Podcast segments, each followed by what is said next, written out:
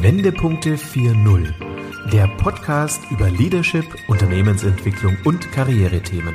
Für Führungskräfte, Gründer und Unternehmer, die Bewährtes schätzen, aber auch in Frage stellen. Denken Sie mit uns quer, perspektivisch, aber vor allem in Lösungen. Herzlich willkommen zu unserem Podcast Wendepunkte 4.0 Leadership neu gedacht. Mein Name ist Corinna Pomorening und gleich werde ich einen besonderen Gast bei mir hier im virtuellen Studio begrüßen. Vorab möchte ich Ihnen ein Zitat mitteilen oder Ihnen vorlesen.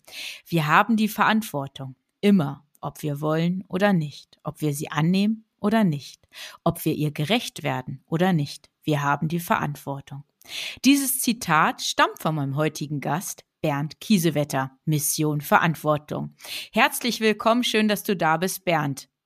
Ach, ich freue mich, da zu sein, Corinna, und hallo an alle Hörer. Ja, Bernd, vielen Dank für ja deinen ersten Einstieg hier in unsere gemeinsame Folge. Vielleicht kommt dem einen oder anderen Berliner vielleicht deine Stimme bekannt vor. Du hast eine eigene Radioshow bei Radio Paradiso. Was machst du sonst so, wenn du nicht gerade in Radioshows sprichst oder bei mir im Podcaststudio zufällig vorbeischaust? Du bist sonst Unternehmer, du bist Vortragend, äh, Vortragsredner, du bist Coach und immer in dieser Mission Verantwortung unterwegs. Und genau darüber wollen wir heute auch sprechen. Aber ich glaube, damit man sich so ein bisschen, ja, ich glaube, einfach ein besseres Bild auch von dir, deiner Persönlichkeit machen kann und was dich auch legitimiert, über dieses große und wichtige Thema zu sprechen, das macht, glaube ich, deine Vita äh, oder zeigt deine Vita einfach wunderbar. Von daher würde ich dich bitten, lieber Bernd, magst du uns so ein bisschen Einblick geben, was so deine Wendepunkte oder auch besondere Phasen in deinem Leben waren? Ach du lieber Gott. Ja, äh, ach so, entschuldige, Bernd, ein bisschen, bisschen kurz fassen, dass wir noch Zeit für unser Thema haben. Genau. Äh, liebe Hörer, liebe Corinna, Wendepunkte gab es in meinem Leben dererlei viele. Ich will mal vielleicht den aktuellsten aus der, aus der Rücksicht aufgreifen und der, glaube ich, auch in der Öffentlichkeit am deutlichsten noch bekannt ist. Der ist aus dem Jahr 2012. Und da habe ich es geschafft, über einen Zeitraum von, sagen wir mal, sechs, knapp sieben Jahren etwa mein vorher aufgebautes und gepflegtes Leben gegen die Wand zu fahren. Mhm. Natürlich nicht mit Absicht, aber ähm, nicht ganz ohne meine Beteiligung, wollen wir mal so sagen. Und dann gab es in 2012 praktisch die Wiederauferstehung. Ich bin Sternzeichen Skorpion und den sagt man ja nach, wenn sie sich zerstören, dann zerstören sie sich fast komplett und so ähnlich war das auch. Also ich habe, ähm, und ich sage das ganz frei raus, mit einer Coca-Ethylensucht, das ist die Kombination aus Kokain und Alkohol, über die Jahre meine Sucht gesteigert oder entwickelt und gesteigert. Und am Ende blieb weder was vom Geschäft übrig, noch war ich irgendwie für die Familie noch da, noch hatte ich äh, irgendwas mit Finanzen noch regelbar, also die waren desaströs. Meine Gesundheit war mittlerweile auch schon desaströs und ähm, über den Ruf und das Image braucht man, glaube ich, gar nicht mehr sprechen. Das ist das, was mich heute mal erschaudern lässt, wenn Leute so locker diesen Spruch bringen, ist der Ruf erst ruiniert, lebt sich völlig ungeniert. Wer einmal erlebt hat, wie es ist, seinen Ruf wirklich zu ruinieren, der weiß, das ist kein Spaß. Mhm. Hm, das macht uns betroffen, wenn wir das so hören, aber es ist ja seit 2012 bestimmt viel passiert. Du hast ja den Weg aus deiner persönlichen Krise geschafft, oder? Ein bisschen, ein bisschen was ist passiert tatsächlich, ja. Mhm. Ähm, es ist ja auch nicht so, dass es vorher alles schlecht war im Leben, um Gottes Willen. Ich bin Vater zweier Kinder, die sind beide erwachsen heute. Ich bin immer noch in erster Ehe, also wir haben es unterm Strich dann doch geschafft, auch diese Zeit gemeinsam zu wuppen. Und ich bin sehr dankbar dafür, dass auch mein Körper gehalten hat und auch die Finanzen wiederherstellbar waren. Aber mhm. tatsächlich war zu dem Zeitpunkt, wenn man so vom Abgrund stehen spricht, war schon eigentlich, glaube ich, so die Hälfte des Körpers war schon drüber, so nach dem Motto. Und mhm. ähm, dann gab es 2012 den Wendepunkt. Dann habe ich mich mal daran erinnert, was ich alles gelernt habe, auch was auf Werte und Ziele und Visionen und so weiter zutrifft, was ich eigentlich alles mal wollte.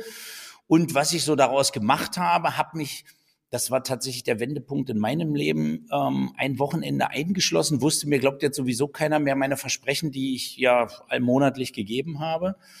Mhm. Und habe gesagt, okay, du musst jetzt irgendwas tun und du musst was tun, um dich selbst erst einmal zu überzeugen und neu zu programmieren, wie man so schön sagt.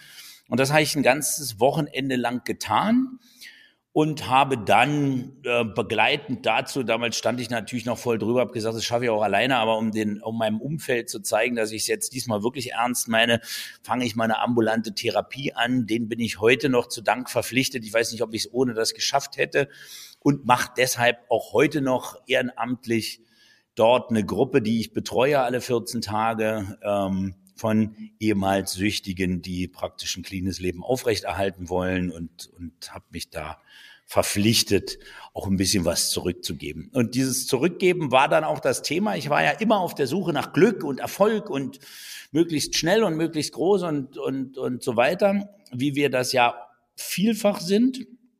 Und ähm, habe dann festgestellt, okay, es ist nicht das Visionen haben, es ist nicht das große Ziele haben, es ist nicht das rastlose Tun und so weiter und so fort, sondern letztlich geht's immer über das Thema Verantwortung. Und damit war eigentlich die Idee geboren, die dann 2016 nochmal Gestalt annahm und ähm, dann 2017 in die Tat umgesetzt war und, und 18 mit dem Buch fortgeführt wurde und so weiter und so fort. Und seitdem bin ich in dieser Mission unterwegs. Ich habe die halt selbst so genannt und versuche das weiterzugeben, weil alle Bereiche des Lebens, die wir anstreben, insbesondere natürlich beruflichen Erfolg, Karriere und, und Finanzen, was alles dazugehört, ist eine Sache der Verantwortung. Mhm. Ja, also du hast die, die Bewusstheit für das Thema Verantwortung, hast ja auch gerade gesagt, hast ein Buch dazu geschrieben. Das können wir auch später dann verlinken in den Show Notes. Mhm. Ähm, wenn du es in wenigen Worten vielleicht jetzt so zusammenfasst, was macht denn diese Verantwortung aus? Wenn ich wenige Worte benutzen würde, würde ich es auf eins begrenzen, nämlich alles.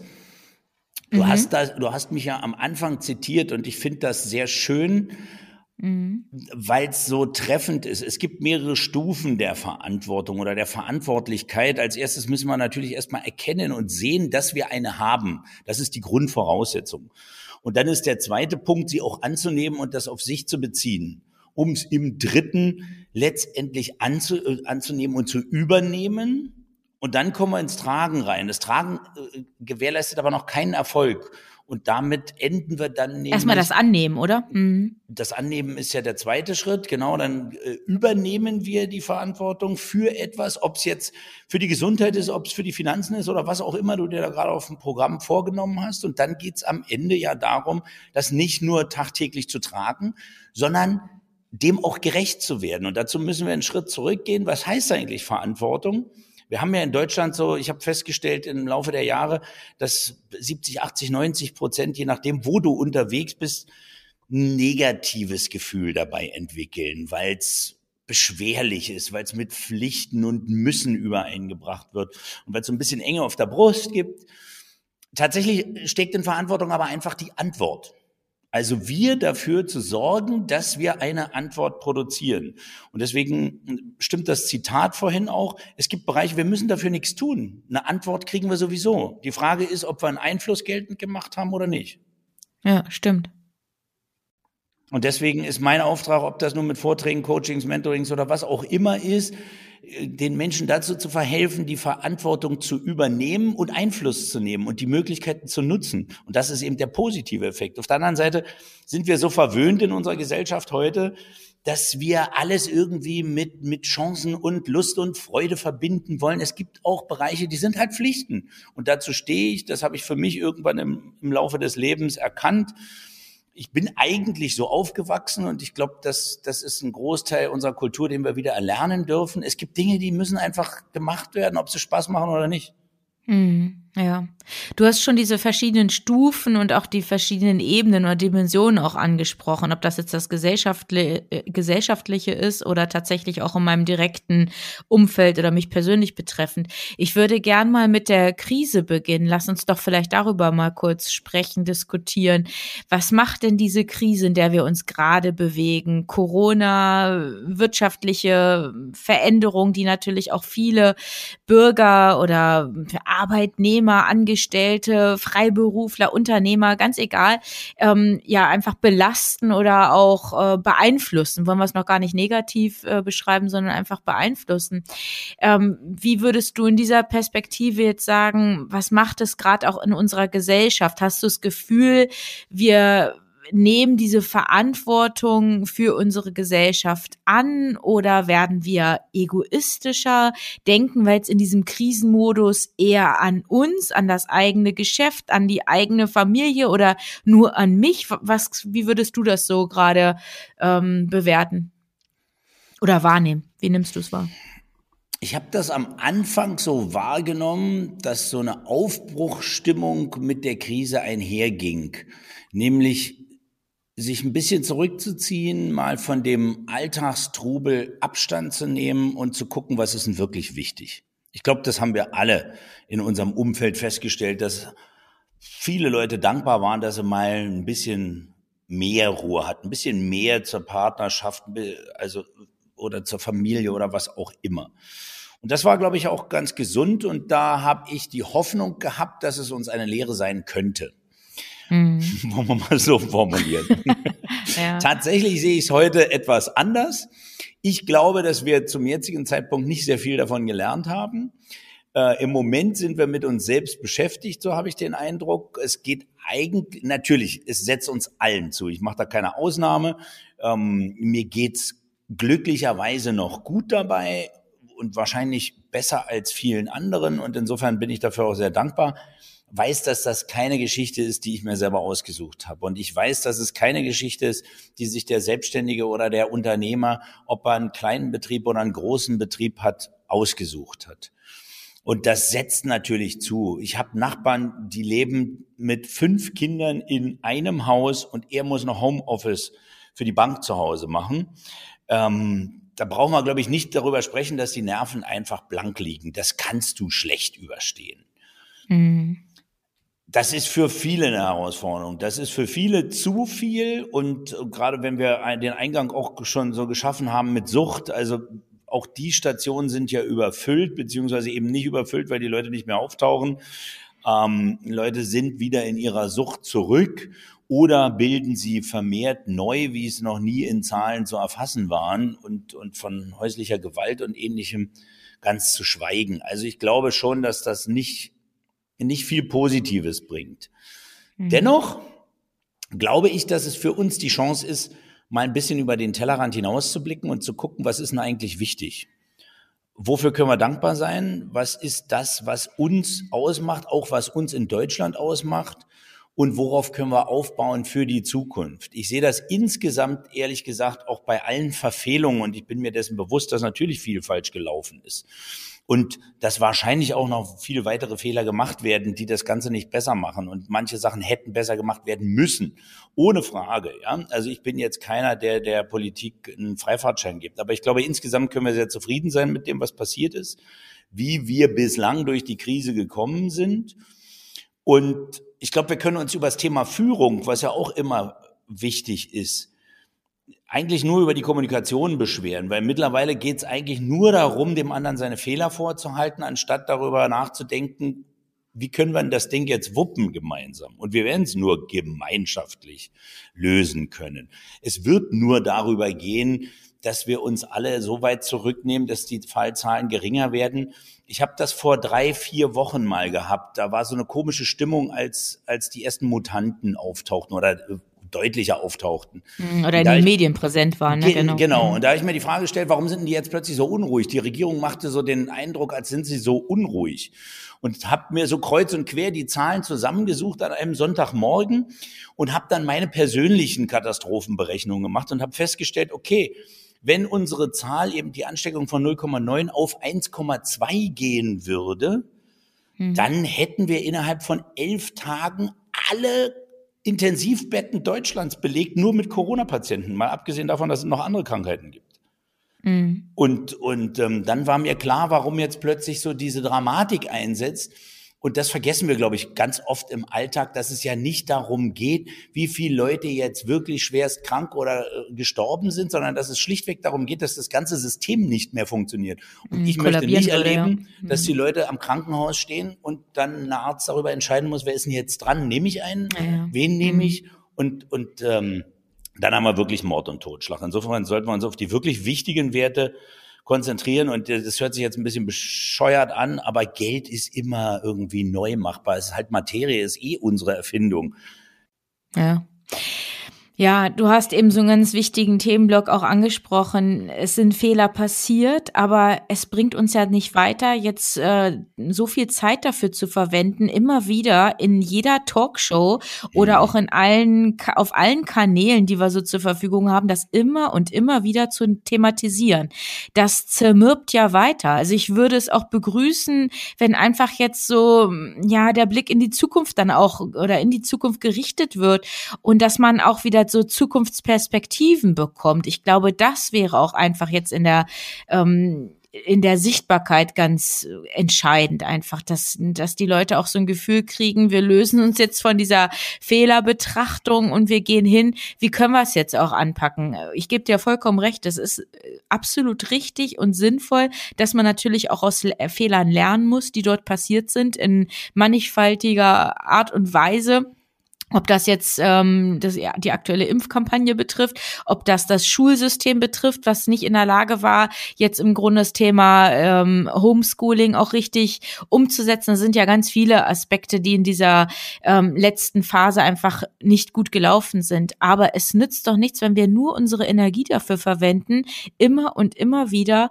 negativ und kritisch die Dinge ähm, ja zu diskutieren. Also ich glaube, die Verantwortung geht auch damit los, los, dass man einfach sagt, und jetzt gehen wir auch mit dem Blick in die Zukunft und wir versuchen auch, ähm, ja, einfach Zukunftsperspektiven zu schaffen.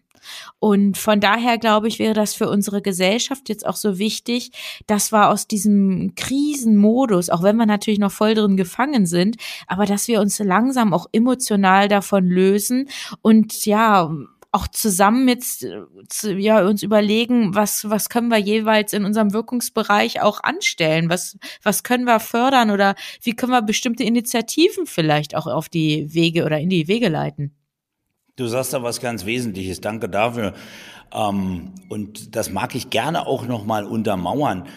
Es ist ein bisschen wie im, im Coaching, sagen wir ja auch, auch wenn das nicht immer gültig ist, aber stell doch mal die Frage, wie.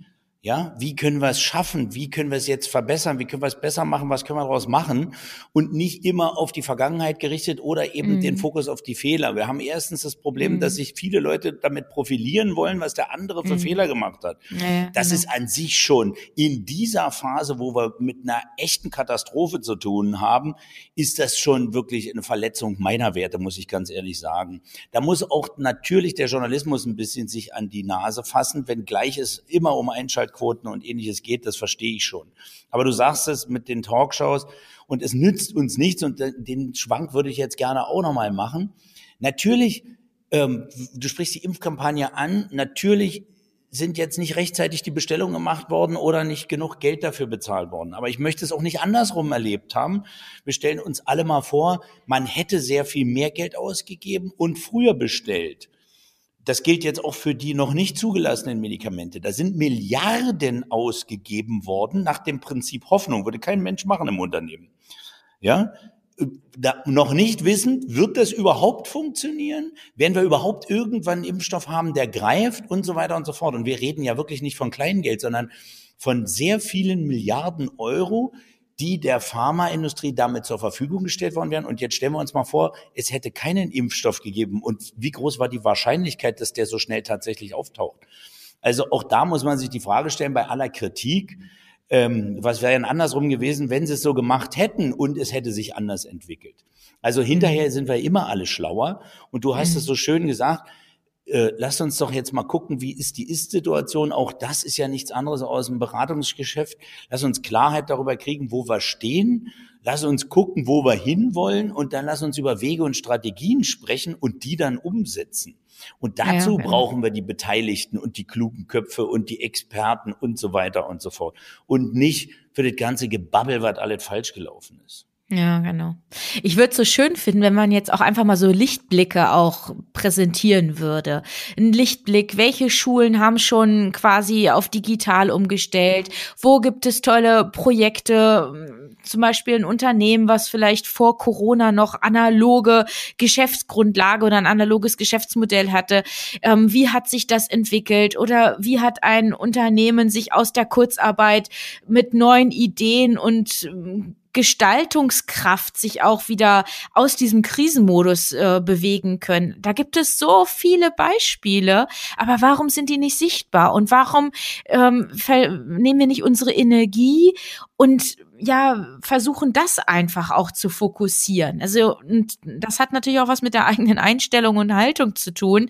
Mit was beschäftige ich mich und worauf achte ich auch? Also, wenn ich da natürlich ähm, sensibilisiert bin und möchte darauf achten, dann sehe ich sowas vielleicht auch eher. Aber da sind natürlich ein Stück weit auch einfach die Medien oder du hast gerade den Journalismus angesprochen.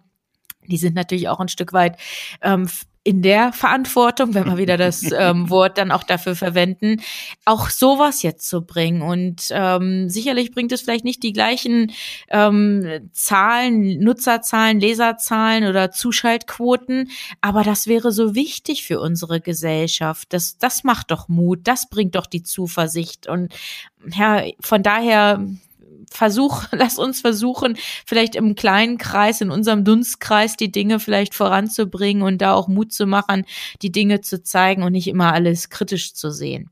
Und ähm, hm, entschuldige. Ich wollte dir nicht ins Wort fallen, um Gottes Willen. Ähm, äh, du sagst da was ganz Schönes, das wäre natürlich wunderbar. Ähm, aber das Negative, der Schmerz verkauft sich halt besser, ne? So wie wir ja, Menschen eben meistens ja. auch über den Schmerz besser funktionieren, auch wenn wir uns das nicht eingestehen wollen und lieber rosa-rote Wolken haben, aber funktionieren tun wir besser über Schmerzen, Schmerzen zu vermeiden. Und ähm, dennoch ist ja, wäre es ja toll, diese schönen Geschichten, wie du so schön sagst, als, als Beispiele mitzugeben. Und ich sag's nochmal, selbst wenn wir keine Geschichten dazu hätten, wir müssen uns auf die Lösung konzentrieren. Ich habe neulich ein Gespräch gehabt, wo der zu mir gesagt hat, ja, aber das müsste da, nehmen wir mal jetzt das Beispiel Schule, das hätte ja längst gemacht werden müssen. Und da sage ich, na ja, ich habe ein bisschen Verständnis für die Politik, weil da ist das Tagesgeschäft im Sommer ja liegen geblieben und das musste im Sommer dann aufgearbeitet werden vom Frühjahr. Und verstehe ich schon, dass sie jetzt immer noch nicht einen Schritt weiter sind. Da sagt er, ja, das ist ja schön und gut, dass du das verstehst, aber wir machen das große Unternehmen seit langem, ob Siemens oder Mercedes oder wer auch immer. Die haben extra Firmen oder eine Taskforce dafür gebildet, die neben dem Alltagsgeschäft sich genau diesem Ding dann widmen. Und das hätte man sehr wohl im Frühjahr installieren können. Und das ist eine Frage, wenn wir uns darüber unterhalten, wie können wir es lösen? Wie können wir es trotz aller Anspannungen und Katastrophen gerade verbessern?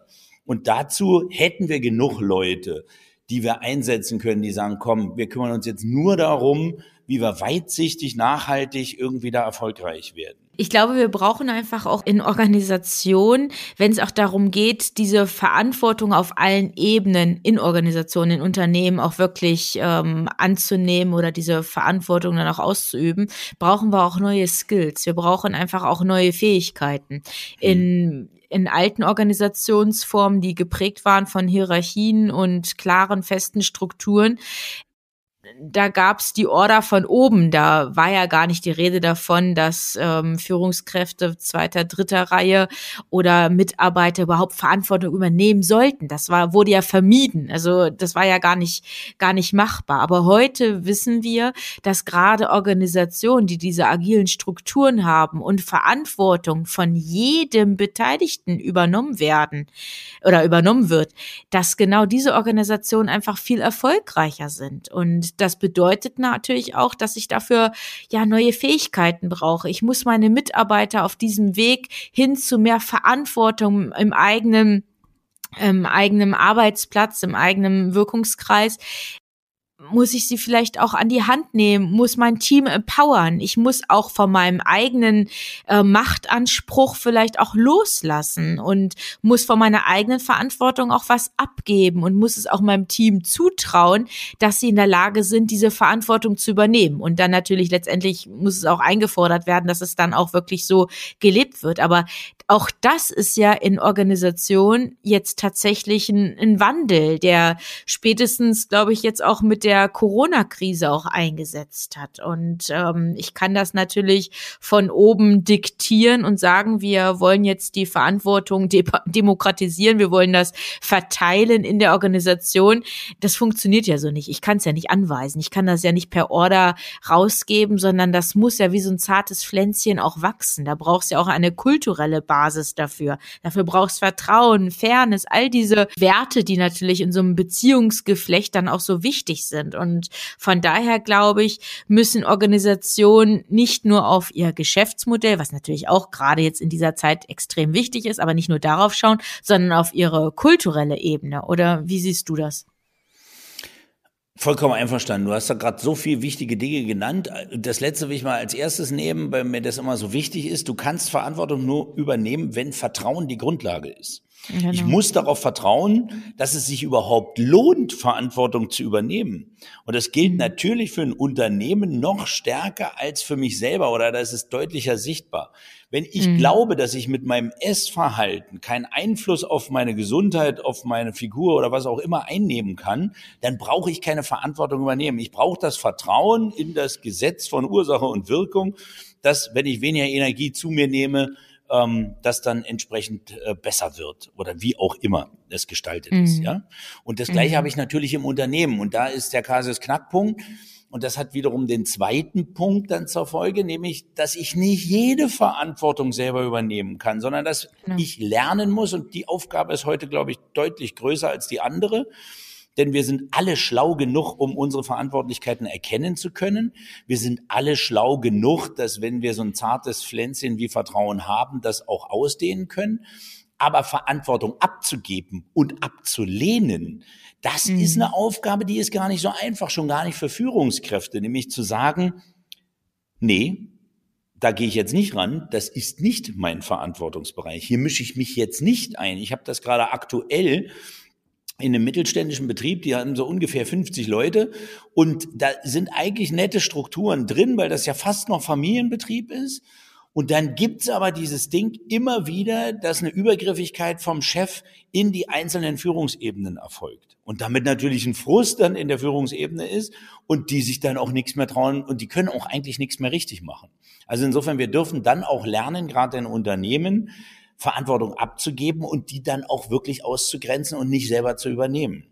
Und das gilt auch für den eigenen Bereich des Lebens, nämlich zu sagen, ich kann, bin nicht für alles verantwortlich. Ich bin jetzt nicht für die Corona-Pandemie verantwortlich. Ich bin auch nicht für irgendwelche Staatshilfen verantwortlich. Und jetzt lass uns mal bei uns bleiben, ohne die Verantwortung im Außen abzulehnen, sondern ich gucke, wo, wo ist mein Einflussbereich, was kann ich dafür tun. Aber ich kann nicht jeder als Einzelner die Welt retten, sondern ich konzentriere mich darauf, was kann ich bewirken in meinem Leben, im Leben meiner Liebsten oder auch ein paar anderer darüber hinaus und umso weiter das Feld wird, wenn wir jetzt von einer eigenen Stadt leben, ist, reden ist das natürlich nicht ganz so groß wie fürs ganze Land und wenn wir schon für Europa oder für den Planeten reden, dann ist mein Einflussbereich als Einzelner natürlich immer umso kleiner. Aber er ist wichtig. Na klar ist er wichtig. Und wenn jeder irgendwo einen Bereich hat, wo er Verantwortung übernimmt, ich sag mal, der eine für die Wale, der nächste für die, für die Berge und der übernächste für, für, für ein anderes Tier oder für die Bäume oder was auch immer, wenn jeder irgendwo ein bisschen Verantwortung im Außen übernimmt und mit seinen Taten darauf achtet, dass er nicht kaputt macht, was, was er eigentlich aufgebaut hat, und das ist das, was ich immer unter nachhaltigem Erfolg dann auch verstehe. Es nützt ja nichts, wenn ich jetzt irgendwie einen Erfolg produziere, womit ich heute in eine Zeitung komme oder womit ich heute irgendwie Geld verdiene und morgen fliegt mir das um eine Ohren oder jemand anders äh, hat Schaden dran, weil ich ihn vorher ausgebeutet habe oder oder oder oder. Nur dann funktioniert es ja auf Dauer und das müssen wir als Menschheit sowieso lernen, denn ähm, die letzten Bestrebungen, wo jeder dann wieder so ein bisschen auf seine, auf seine Ebene zurückgeht und am besten noch eine Mauer um sich rumbaut, das funktioniert heute nicht mehr, wo wir so vernetzt sind, wo eine Globalisierung längst umgesetzt ist, wo eine Nachricht, was wir beide heute besprechen, ist in, äh, wenn wir es live aufgeschaltet hätten, im gleichen Moment eben in Südafrika zu hören. Und ob du willst oder nicht, das ist dann eben so. Und wir sind eine planetarische Gemeinschaft. Und da können wir nicht sagen, wir nutzen jetzt die aus, damit es uns besser geht. Das fliegt uns um die Ohren und das erleben wir ja live. Ja, also ich denke auch, du hast eben nochmal so wunderbar auch den Bezug zur Nachhaltigkeit eben gerade genommen. Also Stichwort Klimawandel, das hattest du ja eben gerade gesagt oder angerissen. Da hatte ich ja auch neulich die Carla Remzmar von Fridays for Future im Podcast und die hat auch cool. gesagt, ähm, hm, bitte? Cool, die hätte ich ja beinahe dieses Jahr, ach nee, es war letztes Jahr schon, live kennengelernt beim Schloss Münster bei so einer Veranstaltung von Wirtschaft und Studenten. Aber das wurde ja dann dank Corona leider abgesagt. Ja, okay. Und ähm, die Carla, die sagte, es kommt natürlich auch darauf an, dass jeder so seinen Beitrag leistet. Also sprich besser mit dem Fahrrad fahren oder man achtet entsprechend auf die Verpackung, wie auch immer. Aber viel wichtiger wäre es noch, dass jeder sich überlegt, wo kann ich einfach auch vielleicht politisch wirken oder gesellschaftlich gesellschaftlich da vielleicht auch eine Verantwortung übernehmen. Und vor allem brauchen wir strukturelle Veränderungen. Also was der Einzelne dort entsprechend umsetzt, das reicht natürlich nicht aus, um unseren Planeten zu retten. Also von daher ist da einfach mehr, mehr gefragt. Aber es geht natürlich auch einfach darum, welche Verantwortung übernehme ich für mich, für mein Leben, für meine Familie und in welchen Kontext setze ich das Ganze. Und wir werden so oft auch nach der Verantwortung vielleicht auch indirekt auch geprüft. Ich will mal so ein Beispiel nehmen, letztes Wochenende. Wir hatten hier im, in Hamburg Schneefall, das kommt nicht allzu häufig vor und erst recht nicht, dass der Schnee auch noch liegen bleibt. Das heißt, in Hamburg war letztes Wochenende Ausnahmezustand, weil der Schnee entsprechend lag und die Kinder rodeln wollten. Und wir wissen, wir wussten auch an dem Samstagmorgen, als wir die Entscheidung getroffen haben, wir fahren zum einen der wenigen ähm, Schneehügel, die es in Hamburg gibt und wir rodeln, weil wir unserem fünfjährigen fünfjährigen Sohn, der noch nicht allzu oft Schnee erlebt hat und erst recht nicht hier in Hamburg, dem ermöglichen wir einmal zu rodeln. Wir waren relativ früh da. Der Mindestabstand wurde gehalten, aber wir wussten, natürlich, es ist eigentlich nicht richtig. Eigentlich hätten wir dort nicht hinfahren müssen, gerade im Kontext der ähm, Corona-Beschränkungen, Restriktionen. Wir hatten ein Bewusstsein. Aber weißt du was, Bernd? Wir haben eine bewusste Entscheidung für dieses Erlebnis und für diesen Spaßfaktor den Morgen getroffen. Es war vielleicht nicht Corona-konform, auch wenn ich wirklich vertreten kann, dieser Abstand wurde eingehalten. Aber es war eine Verantwortung, die ich übernommen habe und wo ich gesagt habe, dieses Restrisiko, was jetzt hier existiert, das gehen wir ein und ähm, ich bewerte es aber so, dass wir einfach diesen Spaß für eine halbe Stunde einfach genießen. Haben uns dann aber von dann gemacht und später ist dann auch noch die Polizei angeschritten, haben wir dann aus den Nachrichten, aus den Medien verfolgen können. Da wurde dann der Rodelhang gesperrt weil es dann Überhand genommen hat. Ich will dieses Beispiel nehmen. Auch da hätte man sagen können, wir fahren da gar nicht erst hin. Aber ich habe es bewusst getroffen und das ist ja auch eine Verantwortung übernehmen fürs eigene Handeln. Ja, fürs eigene Handeln auf jeden Fall. Also du kannst jetzt von mir keinen Applaus erwarten an dieser Stelle, denn das, was wir dabei oft vergessen, ist eben die Außenwirkung, die du dann wiederum hast, die dazu führt, dass das Ding eben irgendwann überlaufen ist, selbst wenn du die Abstände eingehalten hast. Und dann ist natürlich die Szenerie, die, dass alle sagen, ja, jetzt kommt die Polizei, weil gerodelt wird, weil zu viel gerodelt wird. Die Problematik ist uns, glaube ich, allen bekannt. Wo fängt's an? Ja. Wo hört's auf? In dem Moment, wo wir es anfangen aufzuweichen, wird's einfach kritisch. Und wir erleben ja in Gesprächen, wie Menschen darüber denken. Und ich glaube, dass wir uns einfach viel zu viel Arbeit damit machen, indem wir für uns selber oder für andere eben eine Ausnahme dann wieder bilden. Und ich glaube, wir könnten das Problem deutlich schneller lösen, wenn wir einfach, ich sage es jetzt mal so salopp in meinem Berliner Jargon, die Arschbacken meine Beine zusammenkneifen und dann auch wirklich möglichst auf alles verzichten. Ich habe so am Anfang der Pandemie habe ich gedacht, na ja, gut, und damit war ich ja kein Einzelfall. Warum machen wir nicht einfach eins? Wir machen die Schotten dicht und befreien jeden von allen Ausgaben. Mhm. Das ist natürlich in internationalen Geschäften ein bisschen schwierig, weil es uns ja auch nicht alle im gleichen Maße zur gleichen Zeit getroffen hat. Aber wenn wir es jetzt mal aufs Land erstmal beziehen, wir be befreien jeden von, von, von jeglichen Ausgaben, sodass niemand den Druck hat, irgendwas machen zu müssen und fahren wirklich komplett runter. Das, was wir jetzt hier seit einem Jahr machen, ist ja wirklich so ein Auf und Ab und nie mit, mit echter Konsequenz. Was dann wieder die Folge hat, dass sich Leute hinstellen und sagen, na ja, es hat ja gar keine Wirkung gezeigt. Ja, wir wissen ja nicht, wie es anders gewesen wäre. Also wir diskutieren da schon wieder eben auch auf, auf einer Stelle, wo wir nicht lösungsorientiert sind in meinen Augen. Hm. Und das gilt für uns alle, mich übrigens auch, ja. Also ich will dich damit jetzt nicht verdammen. Ich erwische mich dann plötzlich auch, wie ich durchs Büro gehe und wir haben eine klare Vereinbarung, dass äh, außerhalb des Arbeitsplatzes die Maske drauf ist und du vergisst das dann mal. Oder äh, dich soll eigentlich ein Kunde draußen abholen und der kommt rein, ist eine halbe Stunde zu früh und rennt einmal quer durchs Büro. Das natürlich passieren diese Dinge, auch wenn sie nicht passieren sollen. Aber gemeinsam eben an dem an der Lösung zu arbeiten, ist, glaube ich, deutlich wichtiger. Genau.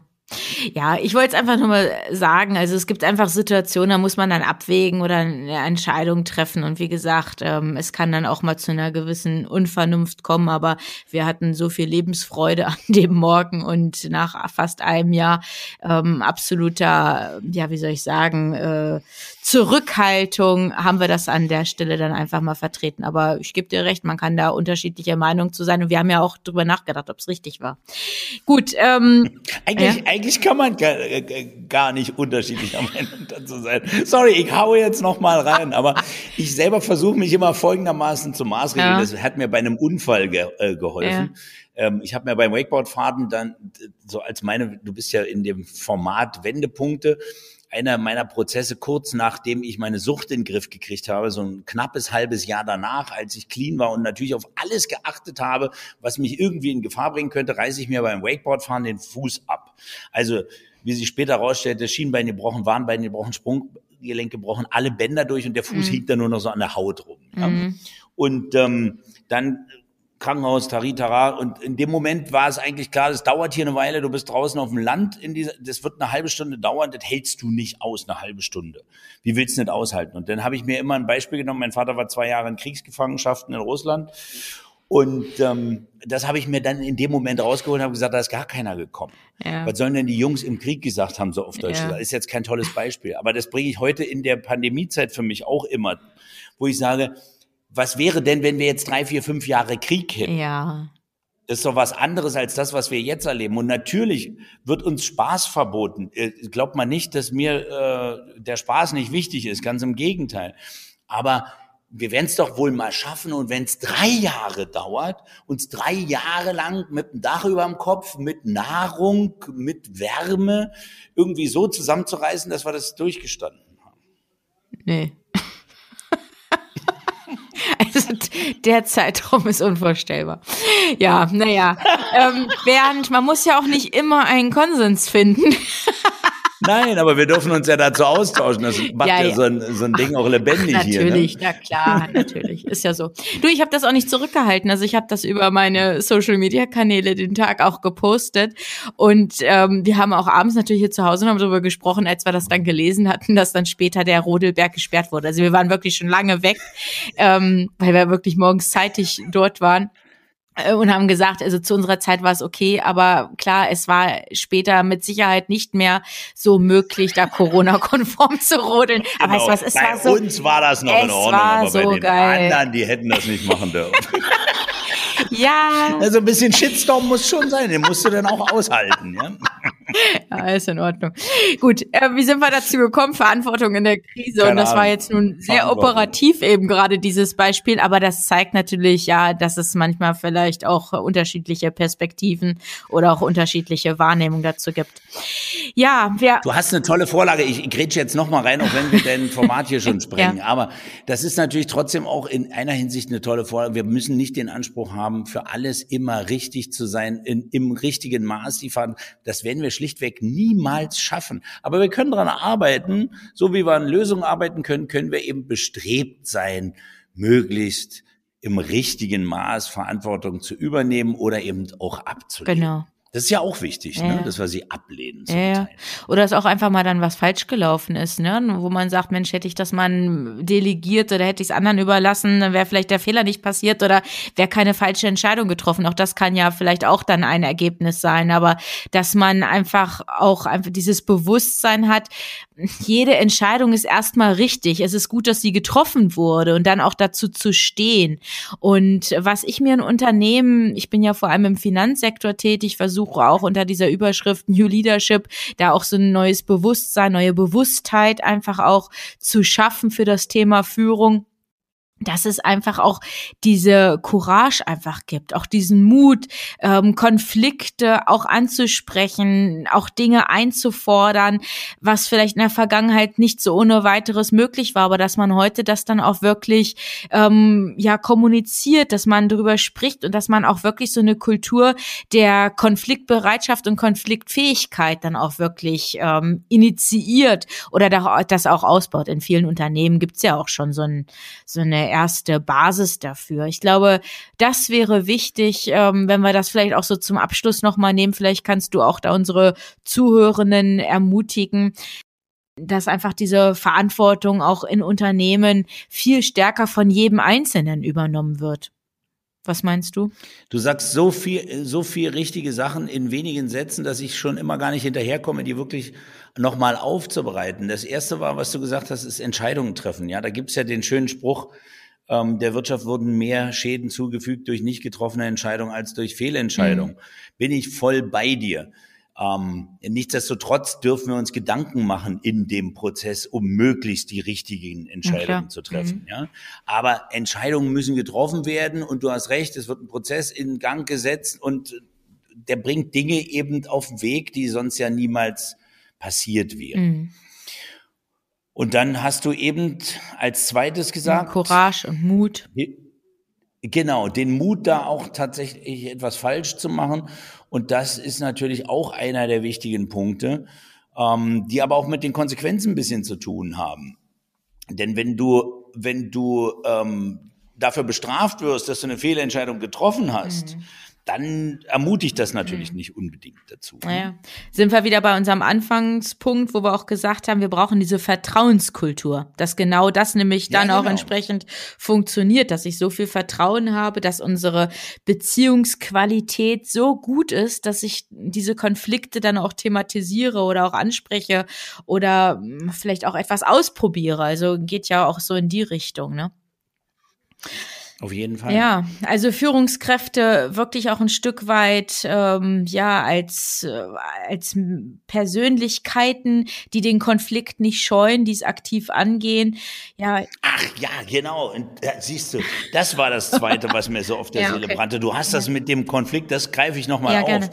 Ich habe als eine Ursache für meine Suchtentwicklung für mich ausgemacht, sicher nicht als einzige, aber als eine der wesentlichen Schwächen meines Lebens ist das für bestimmte Bereiche, auch wenn man das heute kaum glauben mag und auch schon damals angezweifelt hat, habe ich Konflikte gescheut. Okay. Nicht alle, aber bestimmte ja. Mhm. Und bin immer so abgetaucht und versuchte, den aus dem Weg zu gehen. Mhm.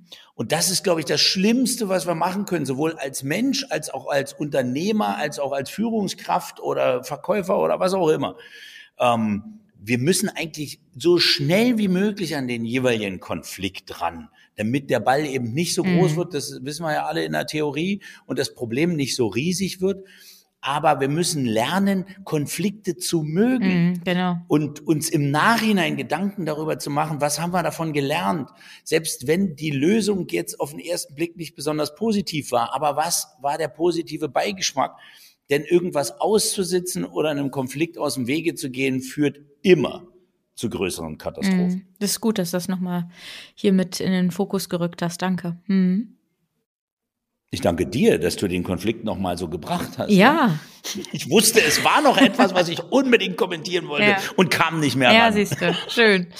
Ja, Bernd, da waren so viele ganz wichtige Themen drin in unserer Podcast-Folge, die jetzt nun wirklich recht lang geworden ist, aber wir werden nicht. Ja, es tut mir leid. War ja vielleicht auch meine Schuld. Aber es waren wirklich so wichtige ja, Inhalte drin. Gut, ob ich das jetzt vom Rodeln hätte erzählen sollen, habe ich mich eben gerade gefragt. Aber es war ja für. Das lassen wir jetzt drin, auf jeden Fall. genau, die Entscheidung ist getroffen, das mit dem Rodeln bleibt drin und ich stehe dazu. Bernd, ich sage ganz herzlich Danke. Da waren wirklich so wichtige Botschaften von dir drin und auch Erfahrungen, die du natürlich in deinem Leben gemacht hast und die du uns jetzt auf der ähm, Unternehmerdimension oder auch Business-Perspektive ähm, hier nochmal so wiedergegeben hast, geschildert hast. Vielen Dank für deine Offenheit. Auch das ist ja nicht selbstverständlich, dass man auch über ja so kritische Erfahrungen so öffentlich drüber spricht. Also vielen Dank dafür und ja, alles Gute vor allem auch für dich und für deinen weiteren Lebensweg. Liebe Corinna, ich danke dir für die Einladung und liebe Hörer, ich danke Ihnen für Ihre Zeit und für Ihre Neugierde und das Interesse, überhaupt unserem Gespräch gefolgt zu sein. Und ich würde mich freuen, wenn es vielleicht und gerade so eine Diskussion über einen Rodelberg dazu beitragen, dass man zu Hause im kleinen Rahmen eine kleine Gesprächsrunde hat und irgendwas für sich dabei rausziehen kann. genau, also Rodelwerk, ich kann es nicht rausschneiden, es bleibt alles drin, aber das ist auch eigentlich in 100 Prozent unserer Podcast-Folgen so, dass wir nicht schneiden, sondern wirklich all das, was wir im Gespräch aufzeichnen, dann auch so veröffentlichen. Auch das ist ja eine gewisse Verantwortung, dann auch für die Dinge einzustehen, die wir hier gesprochen haben. Ja, lieber Bernd, ich habe es eben gesagt, ganz herzlichen Dank und liebe Zuhörerinnen und Zuhörer, alles Gute für Sie. Bleiben Sie gesund, bleiben Sie zuversichtlich und übernehmen Sie Verantwortung. Bis dahin, alles Gute. Hören Sie gerne wieder rein, wenn eine neue Folge von Wendepunkte 4.0 Leadership neu gedacht auf Sie wartet. Abonnieren Sie unseren Podcast und besuchen Sie auch unsere Facebook-Gruppe.